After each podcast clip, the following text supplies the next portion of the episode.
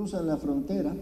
Canciller asegura gobierno tiene la obligación de acoger y proteger a migrantes con fines de explotación. Gobierno responde a la ONU, asegura desgarrador es ver inacción de la comunidad internacional ante situación Haití.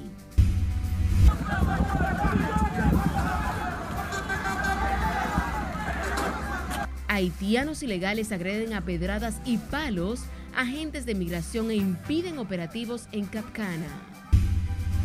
Una vez más se dispone que se congelen los precios de los combustibles en la República Dominicana. Gobierno mantiene sin variación los precios de los combustibles y asume más de 300 millones en subsidios. Vence este viernes el plazo para que partidos presenten a la Junta sus gastos presupuestarios. La decisión que toma el Congreso Nacional, esa vamos a ejecutar los jueces. Presidente de la Suprema se suma a las voces que favorecen la creación de un Ministerio de Justicia. Concluye paro contra las ARS, advierten no aceptarán mediación del Consejo de la Seguridad Social. En la casa vacía, en todo lado, en cisterna, todos los lados. Y familiares de niño desaparecido en Valiente piden redoblar los esfuerzos para dar con su paradero.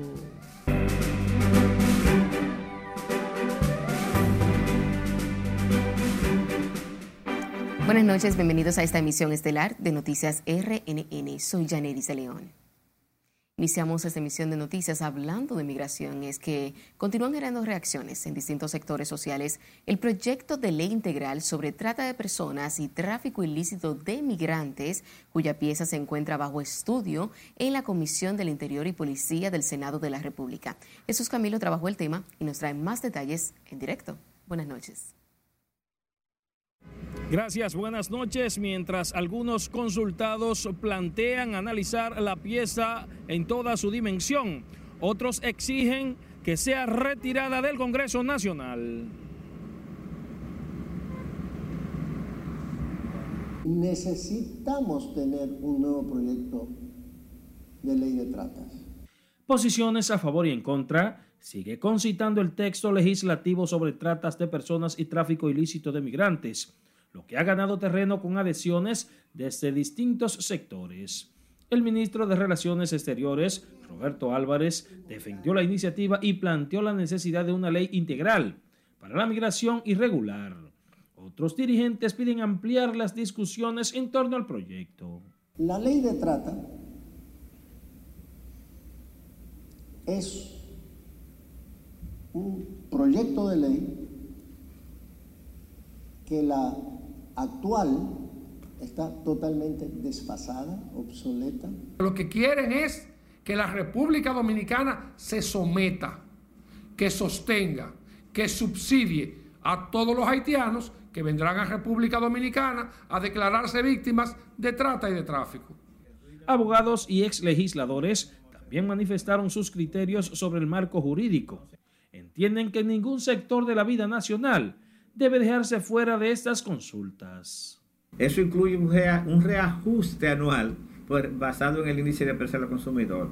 Pero por Dios, entendemos que es bueno como un país de un gran desarrollo turístico que la migración sea controlada acorde con los derechos humanos, está muy bien. Sin embargo, entendemos que esa modificación debe girar en torno a la penalidad sobre quienes practiquen e, ese, ese hecho. Lo único que pretende es insertar otros aspectos que sí tienen que ver de manera peligrosa con un atentado a la soberanía de la República Dominicana y a la estabilidad de la paz en la española.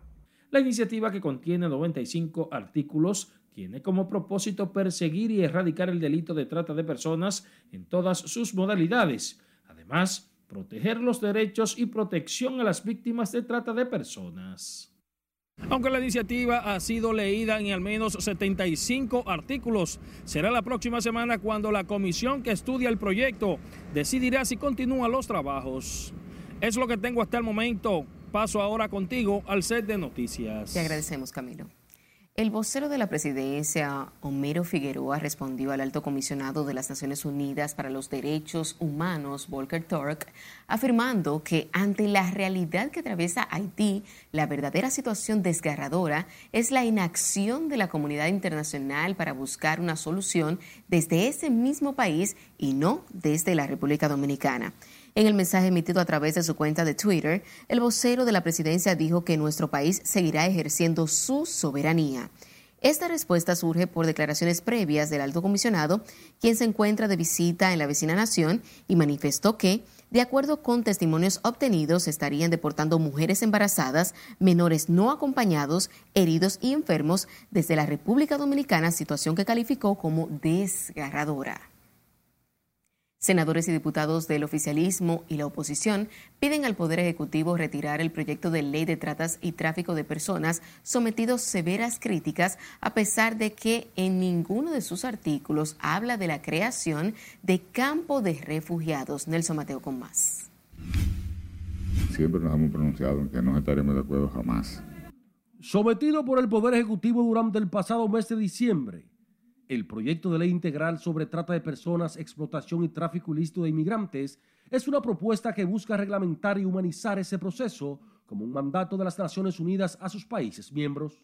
No es que fuera una iniciativa de él, es una iniciativa que se hicieron en tratados internacionales que no nos obligan a nosotros a nada, que no son vinculantes a la Constitución dominicana, a sus leyes. Eh, que nosotros, los legisladores, no estamos obligados a legislar en favor de ello. La norma, enviada al Senado a través del consultor jurídico Antoliano Peralta, en sus 95 artículos y 44 páginas, no establece los cuestionados campos de refugiados, aunque en el Congreso prefieren una explicación más amplia del Poder Ejecutivo. Que todos los sectores, eh, involucrados todos, debemos en conjunto analizar bien ese proyecto de ley para que lo que haya que corregirle, porque se le corrija. Sin embargo, el artículo 34, también sometido a severas críticas, establece una contribución especial obligatoria para toda persona jurídica o entidad, con el objetivo de apoyar la persecución y prevención de la trata de personas, una parte que según esta legisladora debe ser revisada.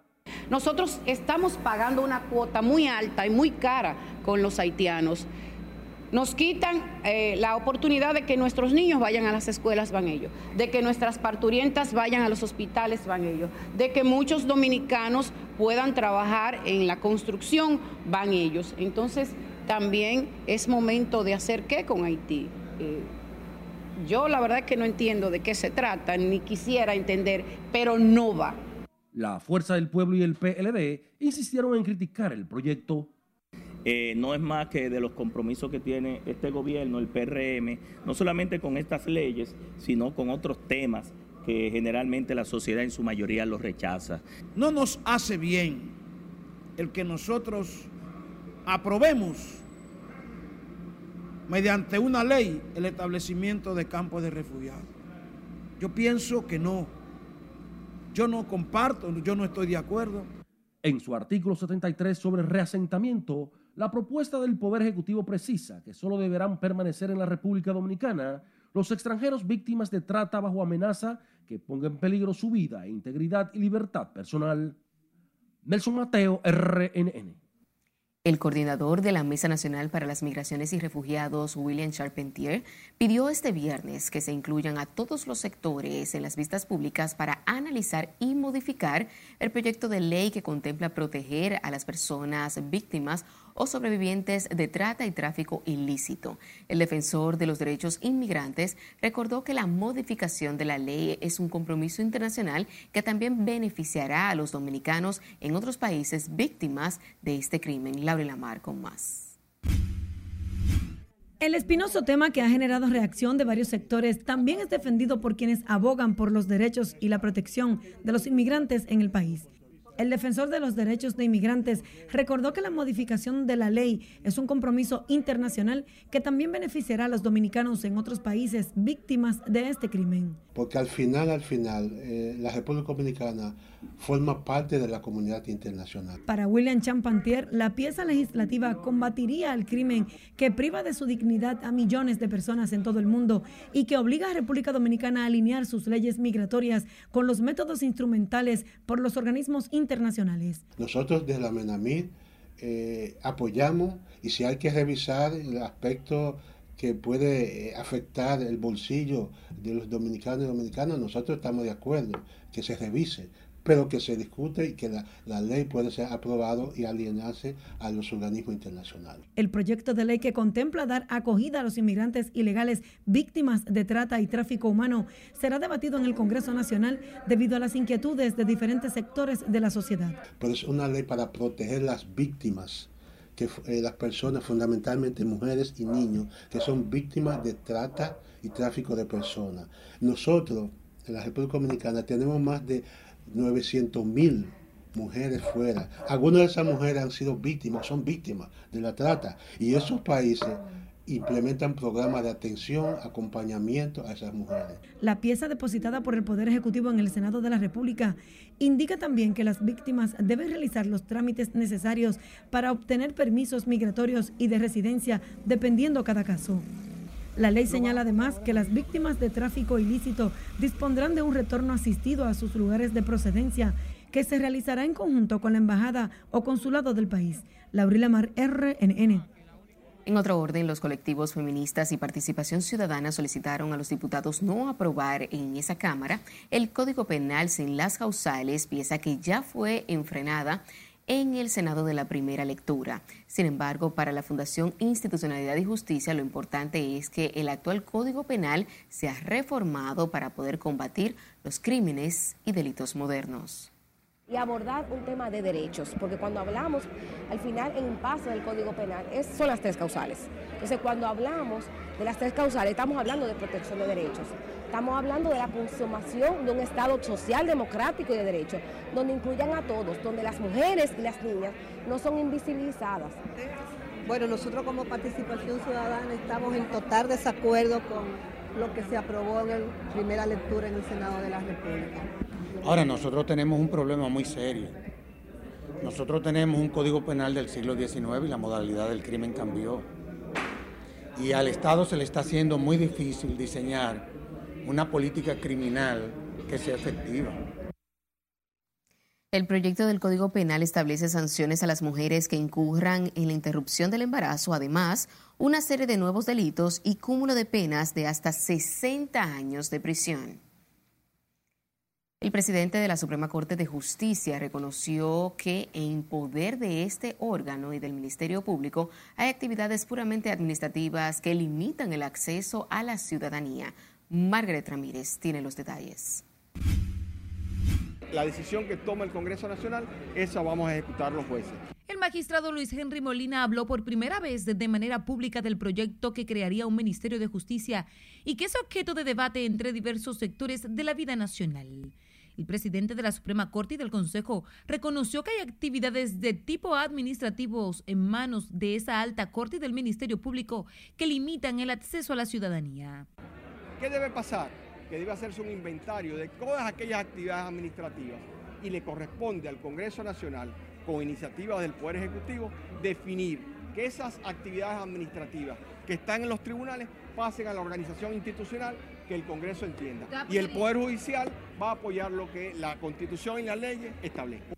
Molina se refirió al tema de la presentación de las metas y propósitos del Poder Judicial para el 2023, cuyos pilares para este plan estratégico serán cero mora, 100% acceso y 100% transparencia.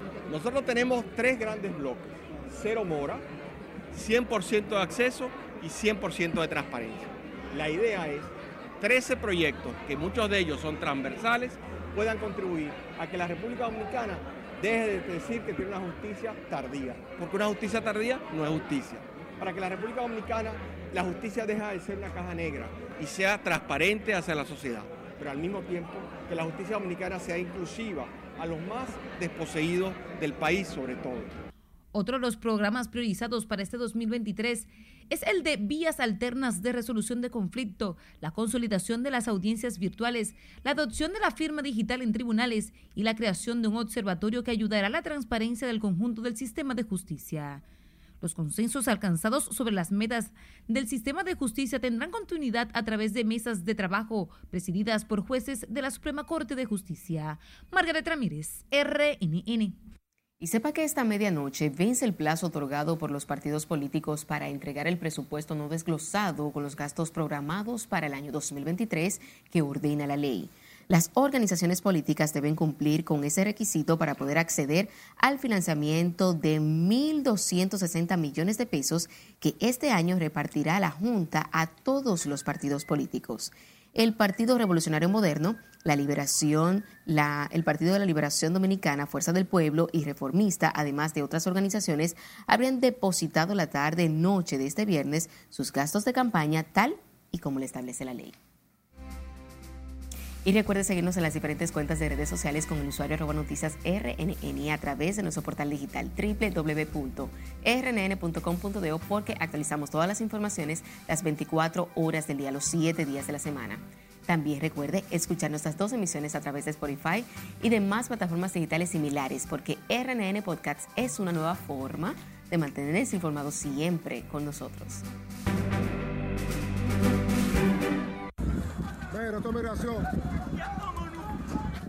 Es tiempo de nuestro primer corte comercial de la noche. Al volver, les diremos dónde nacionales haitianos agredieron a pedradas a varios agentes de migración. El gobierno tiene que intervenir, no solamente llevando tinacos de agua, sino estar dando seguimiento a esa población. Además, aumenta preocupación de médicos tras nuevos casos de cólera en el país motora, me limita en algunas cosas. Eh, al igual lo están poseyendo mis hijos ahora. Y hombre con dificultad para caminar pide ayuda a las autoridades. Ya volvemos.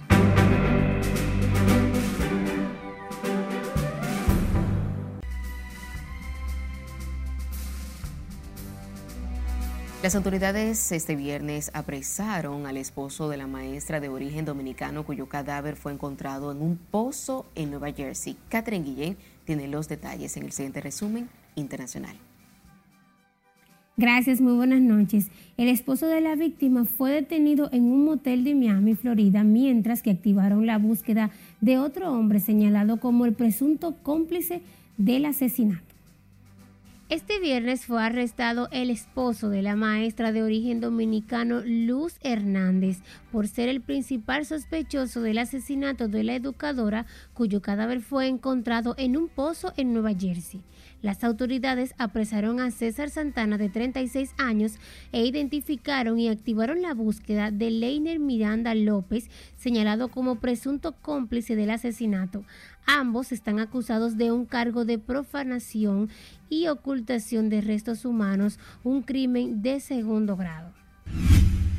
El alto comisionado de Naciones Unidas para los Derechos Humanos, Volker Turk, pidió este viernes a la comunidad internacional que no se olvide de Haití y le preste atención porque en este país se vive una de las peores situaciones de pobreza y terror del mundo.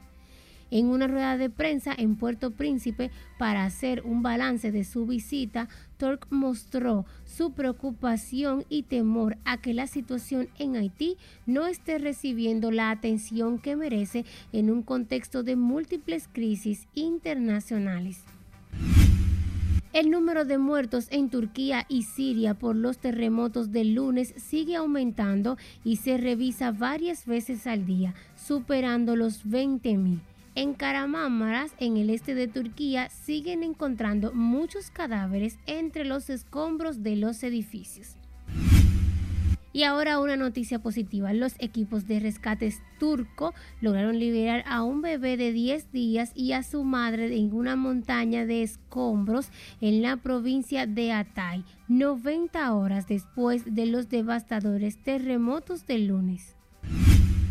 Una persona más falleció en la región peruana de Apurimac en el sur durante las protestas antigubernamentales, confirmó este viernes la presidenta Dina Boluarte, lo que eleva la cifra de fallecidos desde el inicio de las manifestaciones a 70. Además, la presidenta de Perú, Dina Boluarte, insistió este viernes en pedir al Congreso que revise su pedido de aprobar un adelanto de las elecciones generales en el país, aunque aseguró que su gestión seguirá avanzando y gobernando en el periodo que hasta el momento debe concluir en julio de 2026. Llegamos al final de este recorrido internacional en la India, donde la cámara de vigilancia de una joyería captó a una rata que descendió del techo, robó un collar de diamantes y lo arrastró hacia su agujero. El video muestra el interior de la tienda donde se exhibe un collar en un escaparate. En cierto momento, una rata asoma desde el techo cerca del escaparate y mira a su alrededor brevemente como si buscara la trayectoria perfecta para robar la joya. Luego desciende lentamente hasta el exhibidor, toma el collar y vuelve a su madriguera. En las redes sociales no tardaron en aparecer los bromistas que decían que el roedor consiguió así un regalo para ofrecerle a su amada en el día de San Valentín. Qué ameno, ¿verdad? Hasta aquí las noticias internacionales de esta noche. Feliz fin de semana. Así es, gracias, Catherine. Una comisión dispuesta por el presidente Luis Abinader visitó la provincia de Dajabón para dialogar con los comerciantes y miembros de asociaciones ligadas al mercado fronterizo de esa localidad. Nuestro corresponsal de esa zona, Domingo Popoter, nos cuenta. Esto nos va a permitir a nosotros mantener precios estables en la República Dominicana. El objetivo del diálogo es crear estrategia para que se mantenga una comercialización fluida con los comerciantes del vecino país de Haití y que los productores e importadores tengan una mejor organización del mercado, lo que permitiría mantener precios estables en la República Dominicana. Es evitar eh, los, los picos es que haya una, mejor comercialización con el, nuestro hermano haitiano, que haya una comercialización fluida, que no existan inconvenientes y que los productores, los comerciantes y los importadores, que serían los haitianos, tengan una mejor organización del mercado. El ministro de Industria y Comercio, Ito Bisonó, señaló que el principal compromiso del presidente Luis Abinader es el abastecimiento de la canasta básica y otros alimentos asequibles para los dominicanos con un precio justo. Y es porque en meses anteriores, en pico de demanda, tanto porque hemos recibido mucho más visitantes a la República Dominicana, como es la época también para los dominicanos de diciembre, tuvimos que tomar medidas extraordinarias con la harina y el huevo. Porque el principal compromiso del presidente de la República, y eso está claro para todos los funcionarios, es que el abastecimiento de la canasta básica y de los otros alimentos es para los dominicanos y garantizarle también que el precio sea el justo. La gobernadora de Dajabón, Rosalba Milagros Peña, dijo sentirse contenta con la iniciativa del gobierno para garantizar el desarrollo comercial de esta provincia fronteriza con el propósito de dialogar con los comerciantes nuestros y buscarle una solución para que el desarrollo de nuestro comercio pues se haga de la mejor forma. La comisión estuvo integrada por Limber Cruz, ministro de Agricultura, Ito Bisonó, ministro de Industria y Comercio, la gobernadora, autoridades de aduanas, representantes de Inespre, representantes de la Asociación de Industria, entre otras autoridades. El conversatorio se realizó en Villas Codevi, contó con la presencia de las autoridades locales y diversas organizaciones del sector comercial y empresarial. En la provincia fronteriza de Dajabón, Domingo Popoter, RNN. Decenas de haitianos agredieron a pedradas y otros objetos a agentes de la Dirección de Migración e impidieron una redada contra indocumentados en Punta Cana. Reportes preliminares señalan que dos personas resultaron heridas y vehículos afectados, lo que impidió el desarrollo de los operativos en contra de los haitianos ilegales. Migración informó esta tarde que deportará a 71 haitianos y someterá a 8 extranjeros acusados de agredir la autoridad en Capcana. Haitianos residentes en República Dominicana mostraron su preocupación por las muertes de sus compatriotas a causa de la enfermedad del cólera ante el brote de la enfermedad en el vecino país que se ha sumado a la crisis humanitaria que atraviesa esa nación. La enfermedad que se había extinguido hace varios años llegó a un país en llamas, sumido en una de las peores crisis sociopolíticas de su historia en medio de una ola de violencia y un fuerte estallido social. Bueno, eh, lo que le dice que hay mucha gente que se murió, pero, eh, ¿cómo que digo? Yo estoy aquí, pero para mí no sé si se murió porque yo no tengo ninguna familia que se murió. Sí, hay muchos muertos, pero da pena, uno no puede ayudar con eso. La más uno puede orando a Dios para que el Señor revele eso, toda la cosa que está pasando y toda la malicia del diablo, si es del diablo, yo no sé, o si es la cosa del Señor, yo sé, el Señor no nos va a permitir una cosa así. El brote de cólera en Haití ha dejado más de 450 muertos y según representantes de organismos internacionales, las vacunas han contribuido a frenar los casos. De su lado, la presidenta de la Agrupación Médica Dominicana llamó al gobierno a incrementar las medidas preventivas contra la mortal enfermedad del cólera y evitar se mantenga la escala ascendente de los casos. Siledis Aquino tiene la historia. Es importante educar la población porque va en aumento y eso es preocupante. La enfermedad del cólera sigue generando preocupación en la población y los especialistas de la salud. En ese sentido, Coral Pereira, presidenta de la agrupación médica, entiende necesario que las autoridades sanitarias arrecen las medidas de contención de la bacteria. El gobierno tiene que intervenir, no solamente llevando tinacos de agua, sino estar dando seguimiento a esa población, porque ellos llevan los tinacos de agua, pero usted no sabe dónde lo envasan, cómo lo transportan, qué hacen con ello. Pereira enfatizó que la higiene es la clave para eliminar la enfermedad, de la que hasta el momento hay 59 casos confirmados en el país.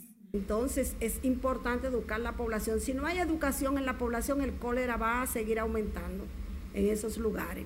Primero, esos lugares no se mantienen escuchando un televisor, escuchando una radio. Casi siempre están más en teteo que otra cosa. La Dirección de Hospitales del Servicio Nacional de Salud tiene registro de ocho pacientes ingresados por cólera en la capital. Actualmente tenemos ocho pacientes, cinco en el Hospital Félix María Boico, uno en el Hospital Salvador Begotier, uno en el Santo Socorro y uno en observación en el Hospital Almirante. Diarrea abundante y acuosa, vómito, debilidad son de los principales síntomas del cólera, por lo que es necesario acudir con rapidez al médico para evitar deshidratación severa. Sila Disaquino, RNN. Y se sigue agravando la situación de los afiliados a la Seguridad Social con la amenaza de la Asociación Nacional de Clínicas Privadas de suspenderle el servicio a los afiliados al Seguro Nacional de Salud, mientras los cotizantes están desesperados debido a los numerosos dificultades que enfrentan para atender sus dolencias en los centros privados por la huelga de estos médicos. Si le dice aquí, no tiene la historia si un, si un estudio le cuesta 3 mil pesos, le cobran casi los 3 mil pesos porque humano no, no autoriza pagarle nada. Se agudiza el drama de los pacientes en los centros de salud privados tras el conflicto entre las ARS y el colegio médico. Idalia Félix madrugó para llevar a la clínica a su hija con un embarazo de término que presenta problemas y debe realizar un estudio que su aseguradora le niega la cobertura. Yo vine con mi hija y vinieron a hacer un estudio que cuesta casi 4 mil pesos y cuando vamos a facturar a humano no, no tiene cobertura suficiente y ella paga un seguro todos los meses que creo que no es posible que si pagando un seguro todos los meses no tenga cobertura para hacerse un estudio de 4 mil pesos. Se lo rechazaron y tuvimos que pagarlo. Pese a que paga la seguridad social, el servicio es limitado. Dinero, imagínate, tuvimos que buscarlo en prestado para poder resolverlo, porque hay que resolverlo. La situación empeora con el paro médico que concluye hoy. Una situación, vuelvo y te digo, muy difícil, porque es que el paciente, cuando tú le haces una indicación y el medicamento, esa marca, por decirlo de alguna forma, no lo cubre el seguro, entonces el paciente tiene que volverlo a ti para que tú le indiques otro medicamento o genérico o de otra manera para que el paciente lo pueda comprar. Eh, se nos trata mal a, a los a los usuarios, ¿verdad? Porque el paciente paga su cuota religiosamente eh, eh, mes por mes. Sin embargo, la mala noticia es para los afiliados a Senasa, la ARS más grande del país, sobre la que cierne la amenaza de suspensión por parte de las clínicas privadas para que cumpla con el aumento del 15% y otros acuerdos arribados en el Consejo de la Seguridad Social. Eh, me ha manifestado, no sé si mantiene esa posición, que está en disposición de pagar. Hacen, el servicio. Eso es lo que, eso es lo que hasta ahora eh, yo he percibido, pero tengo que esperar eh, la realización de esa reunión. Los diversos sectores demandan una solución armoniosa entre las ARS y los prestadores de salud que ponga fin a la incertidumbre que viven los pacientes. Sila Disaquino, RNN. En otro orden, habitantes en la comunidad de Mogollón, en San Juan de la Maguana, se lanzaron a las calles a protestar en demanda de la reconstrucción de su carretera. Julio César Mateo nos cuenta. Son tres kilómetros de carretera cuyo mal estado mantiene desesperadas a decenas de familias que habitan la zona. La situación aquí es que no hay calle, mire, están haciendo huelga, los, profesores hoy no pudieron trabajar y eso no puede ser así. Tienen que la gobernadora venir y resolver a estos muchachos aquí. Se quejan de que en tiempos de campaña los políticos acuden a la comunidad a hacer promesas que luego no cumplen. Queremos la carretera porque no aguantamos más, ya no aguantamos más, ya estamos cansados de, de, de, este político y ellos se callaron la boca. Queremos la carretera, es la carretera que queremos de Mogollón. Los conductores califican la vía como una pesadilla que causa el rápido deterioro de sus unidades vehiculares. No, es que aquí, aquí no hay motor que sirva, de que uno cae esa carretera y aguantando más hasta llegar del pueblo aquí a Mogollón. Y aquí estamos, aquí estamos aguantando como los como los burros. Y ya eso no es posible tienen mucho tiempo reclamando. Sí, hay mucho tiempo reclamando eso, entonces la carretera la dañan. Debido al mal estado de la carretera, cada vez que llueve la docencia es suspendida por lo difícil que resulta ingresar a la zona. Presidente de República Dominicana, que queremos esta calle aquí, que no tenemos camino para caminar. Para ir los estudiantes a la escuela tienen que ir pasando trabajo a pie y todo porque la calle está demasiado mala ya. Los habitantes en Mogollón afirmaron que las protestas continuarán en aras de sensibilizar a las autoridades frente a su demanda. En San Juan de la Maguana, Julio César Mateo, RNN. Y sepa que a bombazos terminó una marcha encabezada por el diputado Pedro Botello, donde los manifestantes exigían la devolución del 30% de los fondos de pensiones, donde resultó impactado por un perdigón un miembro de la prensa. La marcha pacífica que recorría desde Santo Domingo Este por el elevado de la 27 de febrero y pretendía llegar hasta la Superintendencia de Pensiones fue dispersada por agentes de la Policía Nacional, resultando herido en una pierna el reportero gráfico Eddie Amador del hermano canal Antena 7.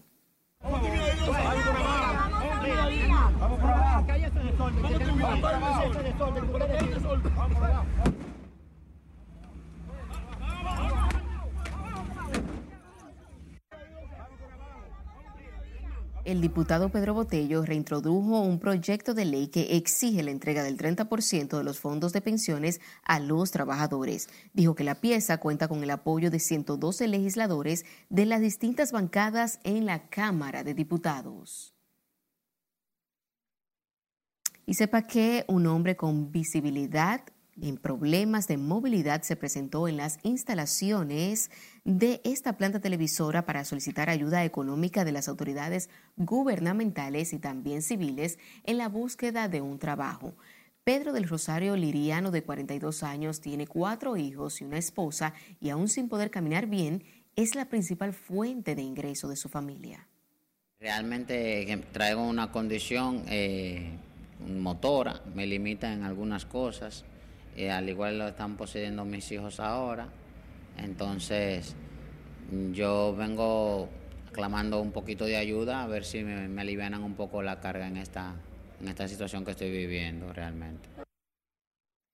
El hombre le heredó esta dificultad motora a sus dos hijos de 7 y 12 años, mientras que aún los médicos, según narra, no han dado con un diagnóstico que les indique cómo mejorarlo. Si alguien quiere ayudar a esta familia, puede comunicarse directamente con ellos al teléfono 809-419-7581. 809-419-7581. Su nombre es Pedro del Rosario Liriano.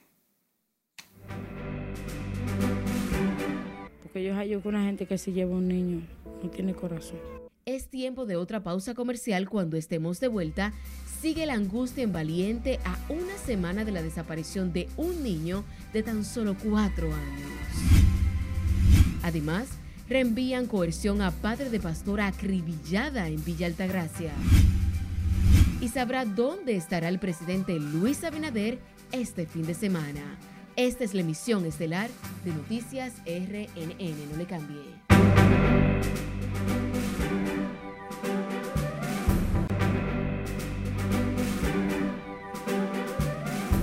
Seguimos en vivo con más informaciones. Desesperados y angustiados están los padres y parientes de un niño de cuatro años que desapareció hace cinco días en el sector valiente del municipio Santo Domingo Este.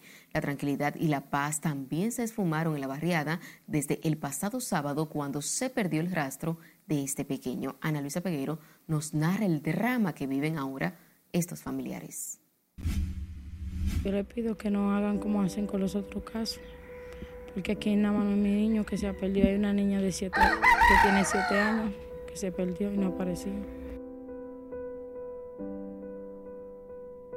A medida que pasan los días, se incrementa la incertidumbre entre padres y familiares de Frainer Ciprián Montero, el niño de cuatro años que hoy cumple seis días desaparecido. Su madre, triste e impotente, clama a Dios por el regreso del pequeño. Yo le pido que si alguien lo tiene, que se ponga en mi lugar y se siente por lo menos un rato y piense cómo yo me siento. Si tiene madre, o tiene hermana, o tiene familia. Porque yo hallo con una gente que se lleva un niño, no tiene corazón. Desde aquel sábado en la tarde no se ha sabido nada de Freiner y solo queda como evidencia este video donde se le ve saltando y caminando muy alegre. También queda marcada la sonrisa del niño que llevaba alegría a todo el sector de Valiente. ¿A dónde tú lo vas a buscar? En todos lados, hasta donde él nunca ha ido. Hasta en la casa vacía, en todos lados, en cisterna, todos los lados. El padre de Freiner no pierde las esperanzas y narra que desde el pasado sábado, cuando desapareció el pequeño, no ha podido conciliar el sueño. Mi deseo de comer me da, porque cuando voy a comer pienso que si él comió algo, que le están haciendo. O sea, un caso demasiado duro para mí.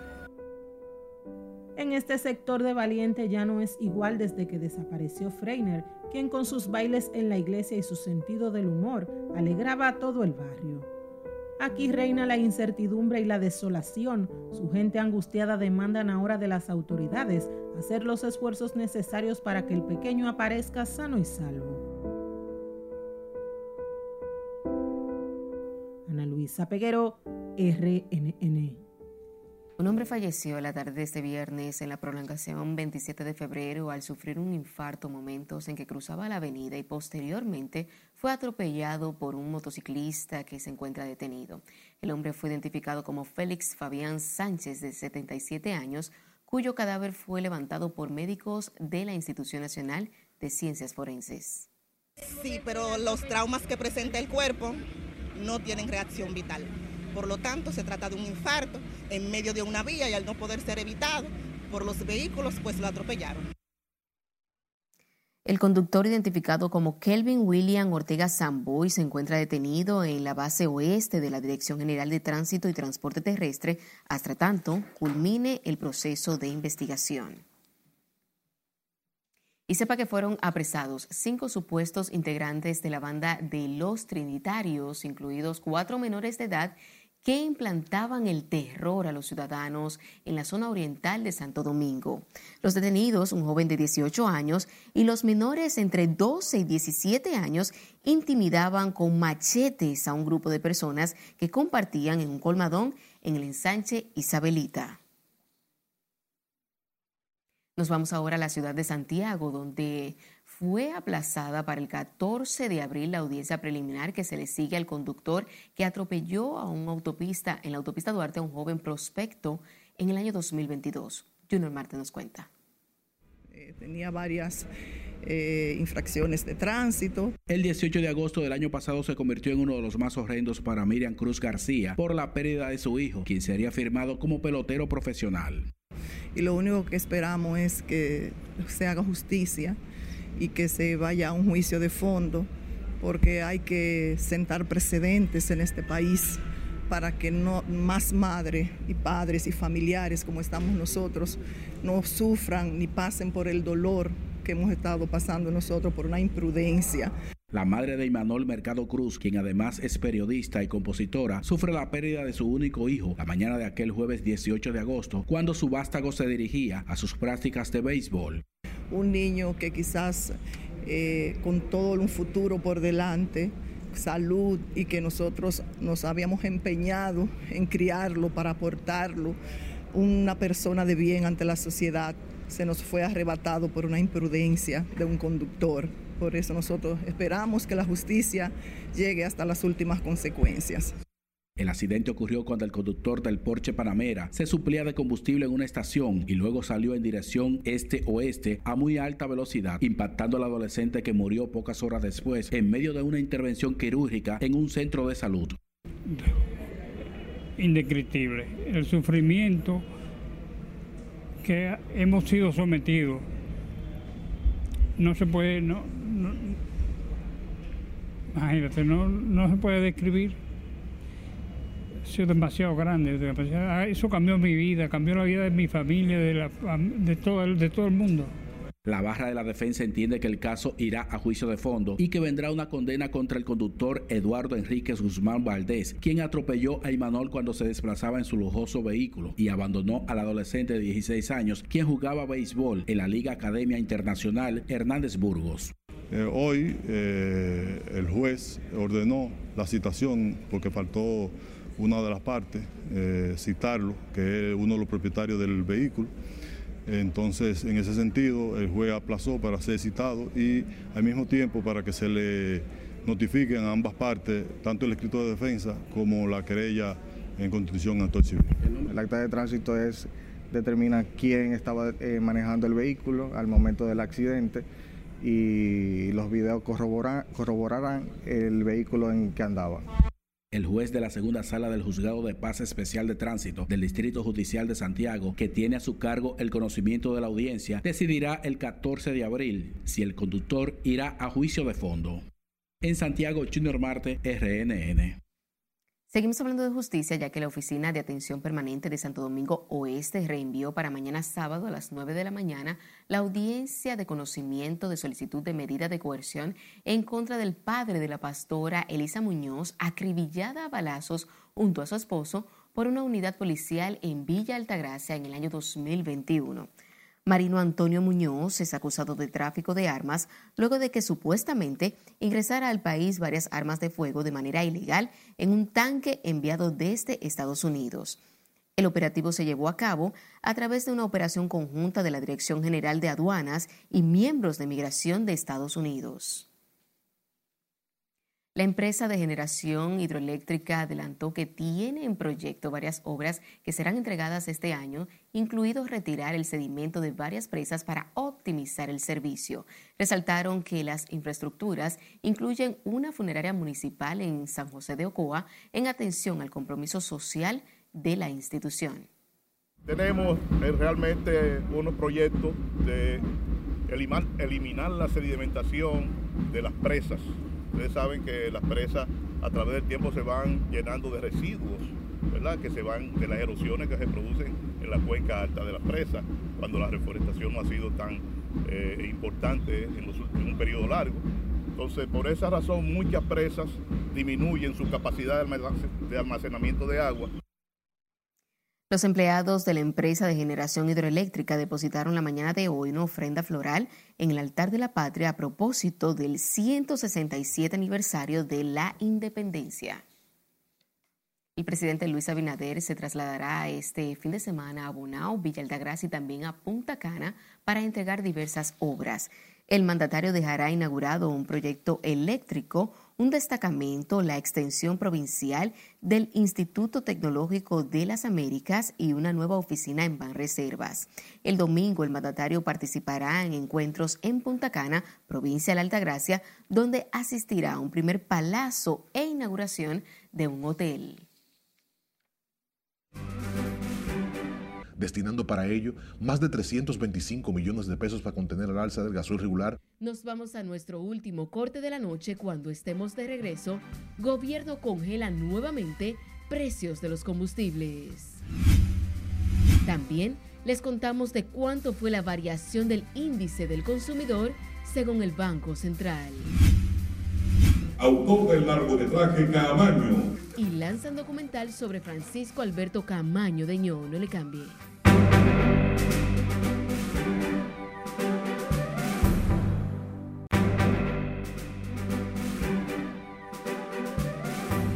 Muy buenas noches, feliz fin de semana. Vayan sacando la champaña con lo que ustedes vayan a, disfrutar del triunfo de la República Dominicana. Les voy comentando el resumen.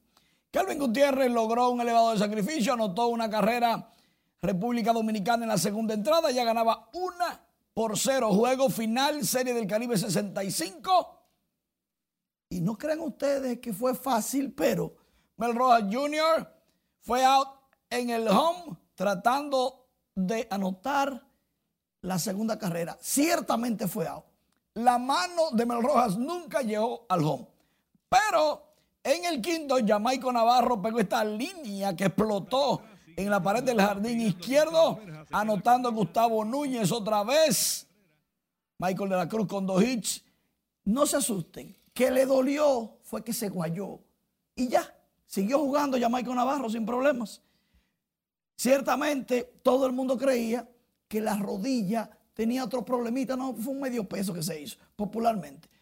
César Valdés terminó lanzando seis entradas y un tercio. Este fue el final del sexto episodio. César 0.00 no permitió carreras las dos veces contra Venezuela. Para mí el jugador más valioso de esta campaña en la Serie del Caribe. Pasando a otro tema, Emilio Bonifacio, el jugador todos estrellas centerfield. El único, el único pelotero de la novena dominicana en ser elegido todos estrellas.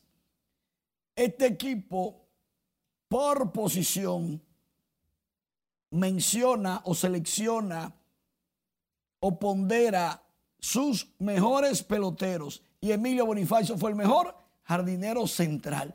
No está en el clásico, pero ciertamente sus bonos subieron en la Serie del Caribe y donde juegue van a tener que atenderlo mejor. Ahora mismo, ahora mismo el partido 2 por 0, ganando Dominicana, parte baja de la octava, Venezuela ya tiene un out y lo dije cuando tenía que decirlo, pero ahora lo voy a repetir humildemente. Claro, por supuesto. No hay forma. Fácil. Y es viernes, o sea que vamos a celebrar hasta que lleguen los muchachos. Llega mañana. Así es, feliz fin de semana. El gobierno dispuso mantener congelados los precios de los combustibles, esto gracias al subsidio que está implementando cada semana desde febrero del año 2022. Catherine Guillén tiene los detalles en el siguiente reporte. Se ha hablado de que se iba a derogar la ley, de que si sube, sube y si baja, baja. Y eso no se ha dado. La disposición gubernamental mantiene satisfechos a los consumidores, ya que con este subsidio los precios se mantienen estables por una nueva semana consecutiva. Yo estoy de acuerdo por la sencilla razón de que si no hubiera sido por eso, pues se supone que los combustibles estuvieran inalcanzables, porque sabemos que el precio del petróleo está alto, lo sabemos. Para aumentar a lo mejor que lo congelen ahí. Dime tú, es mejor que lo congelen ahí, no lo suban más. ¿Me entiendes? Digo yo, para que lo suban es mejor que lo congelen. Bueno, hasta ahora yo lo veo bien. porque a mí misma me salen, me salen tres galones. Con esta disposición del Ministerio de Industria y Comercio, los combustibles se venderán al mismo precio durante la semana del 11 al 17 de febrero. Una vez más se dispone que se congelen los precios de los combustibles en la República Dominicana, destinando para ello más de 325 millones de pesos para contener el alza del gasoil regular en casi 30 pesos, en el caso del gasoil óptimo en casi 29 pesos, en el caso de la gasolina premium en casi 14 pesos y la regular en más de 13 pesos. El viceministro de Comercio Interior Ramón Pérez Fermín sostuvo que a pesar de que en algunas semanas pudieran percibirse una rebaja internacional del crudo y sus productos derivados, la crisis energética en Europa ha hecho que las gasolinas y el gasoil llegaran a niveles históricos de precios en el 2022 y aún se mantienen muy altos. Catherine Guillén, RNN. El Banco Central informó que la variación del índice de precios al consumidor fue de 0.63% en el mes de enero 2023 con respecto al mes de diciembre 2022, situando la inflación de enero 2022 a enero 2023 en 7.24%, un total de 59 puntos básicos por debajo de 7.83%. La institución explica en su informe que la inflación subyacente registró una variación mensual de 0.69% en enero del año 2023. Este indicador permite extraer señales más claras para la conducción de la política monetaria debido a que excluye artículos de gran variabilidad en sus precios. En otra información, el canciller Roberto Álvarez y el rector del Instituto de Educación Superior de Formación Diplomática y Consular encabezaron el acto de entrega de certificados a periodistas participantes del curso Periodismo, Relaciones Internacionales y Política Exterior, organizado por las instituciones que ambos dirigen. Un total de 41 periodistas de, medios escritos, televisivos y digitales agotaron 20 horas de clases sabatinas donde se trataron temas con los que la Cancillería trabaja día a día para implementar la política exterior dominicana.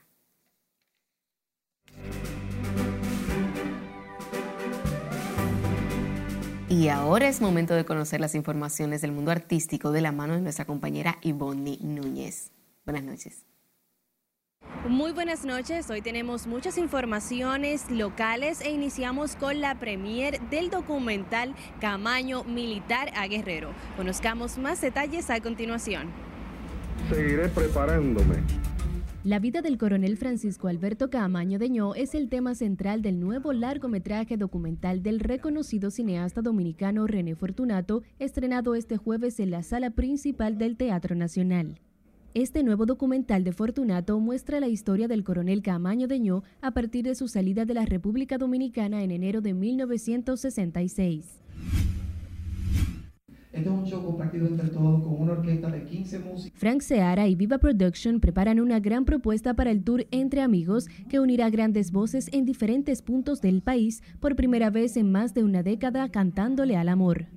En esta ocasión se sumarán los artistas Maridalia Hernández, Adalgisa Pantaleón, Héctor Aníbal, Daniel Santa Cruz, Nairobi Duarte y los 440, Mariela Mercado, Roger Sayas y Kiko Rizek, que iniciará en el Teatro La Fiesta del Hotel Jaragua el 14 de febrero.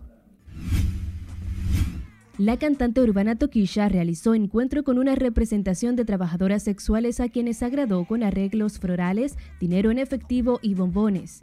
La entrega fue realizada en el marco de la celebración anticipada del Día de San Valentín con motivo a la visita sorpresa del artista en la organización cuya presidenta Miriam González se hizo acompañar de 50 miembros. La banda de música alternativa colombiana Pelados y Al Hadaki están más que preparados para llevar una noche para remembrar buenos recuerdos el próximo 4 de marzo en el Hard Café de Santo Domingo. Creo que desde que salió la noticia, mucha gente dice, ¡guau! Eh, eh, loquísimos con eso, por lo queridos que son los aterciopelados aquí en nuestro país y por el junte que lo, logran hacer con nosotros, que vamos a aprender eso en el escenario en, en pura pila y ponerle también la parte romántica al evento. Bajo la producción de Lowensky Natera, promete ser un encuentro que marcará un antes y un después en la música alternativa, llevando a un selecto público que ha venido disfrutando de los éxitos de estas dos bandas.